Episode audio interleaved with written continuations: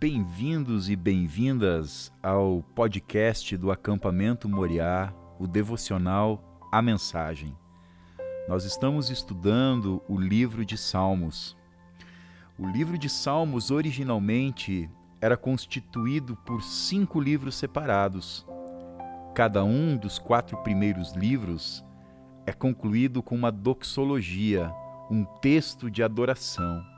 E o quinto é um final apropriado para o livro como um todo. Acredita-se que os salmos fossem usados com propósitos litúrgicos durante o culto de Israel. Isto é respaldado pela tradição judaica e pelo fato de que os cinco livros de Salmos correspondem aos cinco livros do Pentateuco. Os salmos são individualmente classificados de acordo com o seu conteúdo. Os salmos didáticos são os que dão instrução, por exemplo, o Salmo 119. Os salmos messiânicos contêm profecias relativas ao Messias, conforme o Salmo 22. Os salmos de imprecação envolvem pedidos a Deus para a punição dos ímpios, como o Salmo 109, por exemplo. E os salmos de penitência expressam não somente os sentimentos de um coração penitente, mas também o apelo por purificação divina. Outros salmos são classificados de acordo com seus títulos. O salmo dos degraus ou subida eram entoados no início dos cultos de adoração no templo e por aqueles que subiam a Jerusalém. Os salmos Miktram tratam da expiação ou da cobertura do pecado. Salmo de número 3.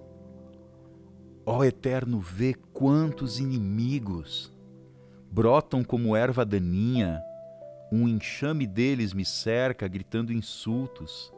Nenhuma ajuda de Deus vem para ele. Mas tu, ó Eterno, me proteges por todos os lados. Firma os meus pés, ergues minha cabeça. Com todas as minhas forças eu grito ao Eterno por socorro, e a sua resposta troveja no Monte Santo. Eu me deito e durmo, e depois levanto-me, descansado e confiante. Não sinto medo diante dos milhares que me hostilizam, que me atacam de todos os lados. Levanta-te, ó Eterno, ajuda-me, meu Deus. Bate no rosto dessa gente, primeiro numa face, depois na outra, acerta bem nos dentes deles. A ajuda certa vem do Eterno a sua bênção cobre o seu povo.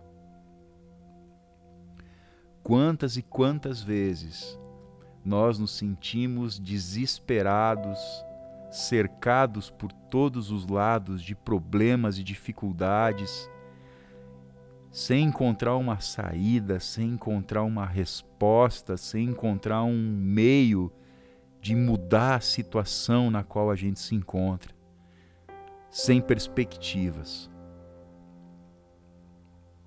Mas ainda assim, nós podemos confiar no Deus eterno, sabendo que Ele está ao nosso lado, sabendo que a mão dele nos guia, que a mão dele nos conduz, que a mão dele nos alcança lá onde a mais profunda treva não nos deixa ver podemos ter a certeza de que Deus ouve a nossa oração e compreende a fúria do nosso coração, compreende a indignação quando nós nos deparamos com injustiças, quando injustiças são cometidas contra nós.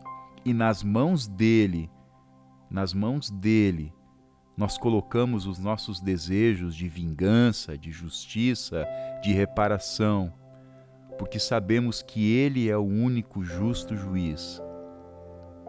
E nós não vamos fazer justiça com as nossas próprias mãos, nós não vamos responder na mesma moeda, nós não vamos nos rebaixar ao nível daqueles que nos acusam, que nos caluniam, daqueles que nos agridem, porque nós sabemos que as nossas vidas estão nas mãos do nosso Senhor Deus. Esse foi o nosso devocional Esse foi o podcast do Acampamento Moriá. Até o próximo.